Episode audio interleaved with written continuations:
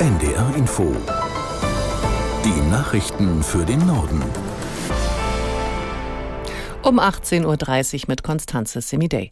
Die Bundesländer und die Gewerkschaften haben sich auf einen Tarifabschluss für den öffentlichen Dienst verständigt. Noch in diesem Monat sollen die Mitarbeiter eine Sonderzahlung erhalten. Aus der NDR Nachrichtenredaktion Thorsten Lange. Vereinbart wurde, dass die Landesbeschäftigten eine steuer- und abgabenfreie Zahlung von 3000 Euro erhalten, davon 1800 Euro sofort, den Rest in monatlichen Beträgen.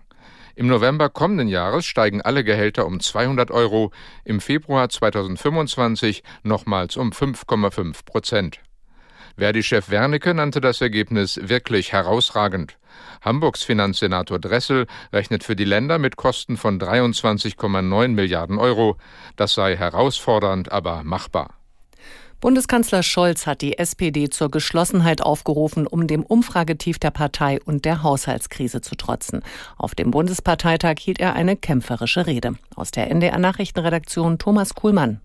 Fünf Minuten Standing Ovations für Olaf Scholz nach der Rede, nachdem er 50 Minuten lang die sozialdemokratische Seele gestreichelt hatte.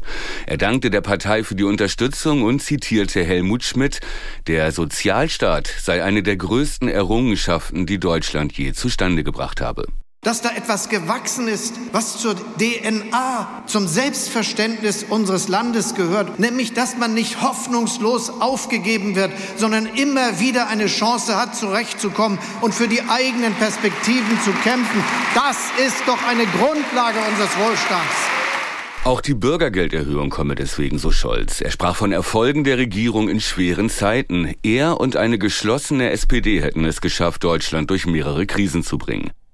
Im Gazastreifen halten die schweren Kämpfe an. Die Lage in den Krankenhäusern im Süden wird immer schwieriger. Aus Tel Aviv Jan-Christoph Kitzler. Die israelische Armee hat bekannt gegeben, dass es ganz im Süden in Rafah eine vierstündige Feuerpause geben sollte, damit Hilfsgüter verteilt werden können. Zehntausende waren nach Angaben der Vereinten Nationen in den letzten Tagen nach Rafah geflohen. Ebenfalls nach Angaben der Vereinten Nationen können wegen der Kampfhandlungen die dringend benötigten Hilfsgüter nur noch an wenigen Orten verteilt werden. Rund die Hälfte der Bevölkerung im Gazastreifen leidet demnach inzwischen an Hunger. Außerdem hieß es von Seiten der israelischen Armee, eine Evakuierung von Menschen aus Khan Yunis, dem größten Ballungsraum im südlichen Gazastreifen, nach Westen solle ermöglicht werden. Und auch im Norden des Gazastreifens wird weiter gekämpft. Bei der Weltklimakonferenz in Dubai spitzt sich der Streit über eine weltweite Abkehr von fossilen Energieträgern zu. Es geht um die Frage, ob sich die Teilnehmer auf eine entsprechende Formulierung verständigen können. Aus Dubai Martin Polanski. Mindestens 80 Staaten fordern das inzwischen, darunter Deutschland, die EU und ärmere, besonders vom Klimawandel betroffene Länder. Widerstand kommt dagegen aus den Erdölförderstaaten der OPEC. Sie könnten mit einem Veto ein Abkommen verhindern.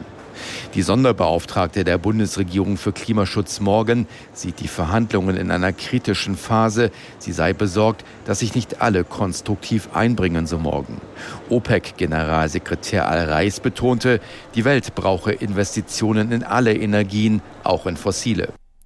Der britische Premierminister Sunak gerät in der eigenen Partei wegen seiner Migrationspolitik unter Druck. Der bisher für diesen Bereich zuständige Staatsminister Jenrick wirft ihm in einem Zeitungsbeitrag vor, nicht genug zu tun, um den weiteren Zuzug von Migranten zu unterbinden. Jenrick war in der vergangenen Woche von seinem Amt zurückgetreten. Am Dienstag wird das Unterhaus über ein Gesetz beraten, das Ruanda zum sicheren Drittland erklärt. Der Plan der konservativen Regierung sieht vor, Menschen, die irregulär nach Großbritannien gekommen sind, nach Ruanda zu fliegen, wo sie dann Asyl beantragen können. Kritiker bemängeln, dass Ausnahmen von dieser Regelung möglich sein sollen.